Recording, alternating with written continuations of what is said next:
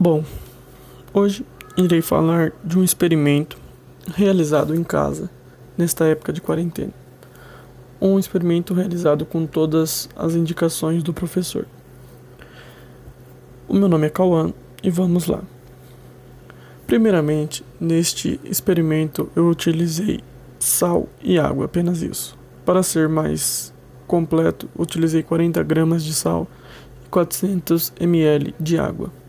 O sal serviu como meu soluto e a água como meu solvente. Basicamente, coloquei sal dentro da água e esperei reagir para mim ver e observar o que acontece nesse experimento. O sal foi dissolvido, mas não de ação imediata. Ele demorou um pouco para ser dissolvido pelo solvente. E ao realizar o experimento, Após um tempo, podemos ver que o sal é totalmente dissolvido e não sobra nada.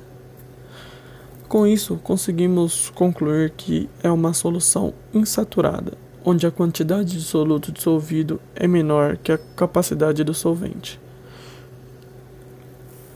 E concluímos que o experimento foi realizado com sucesso e que não houve nenhuma complicação. Meu nome é Cauã, sou o número 18 e obrigado por ouvir até aqui.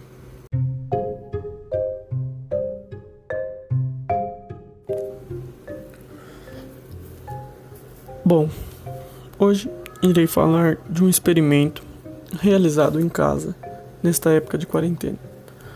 Um experimento realizado com todas as indicações do professor. O meu nome é Cauã e vamos lá.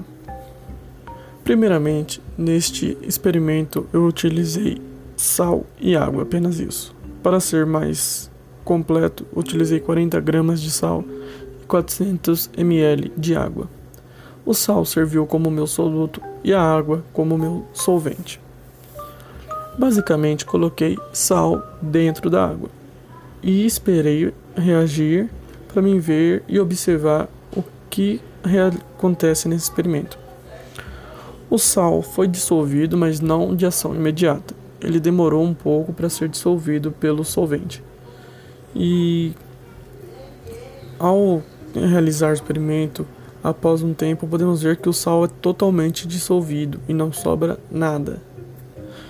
Com isso, conseguimos concluir que é uma solução insaturada, onde a quantidade de soluto dissolvido é menor que a capacidade do solvente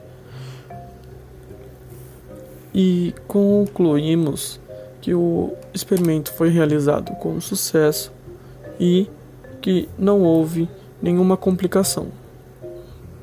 Meu nome é Cauã, sou o número 18 e obrigado por ouvir até aqui.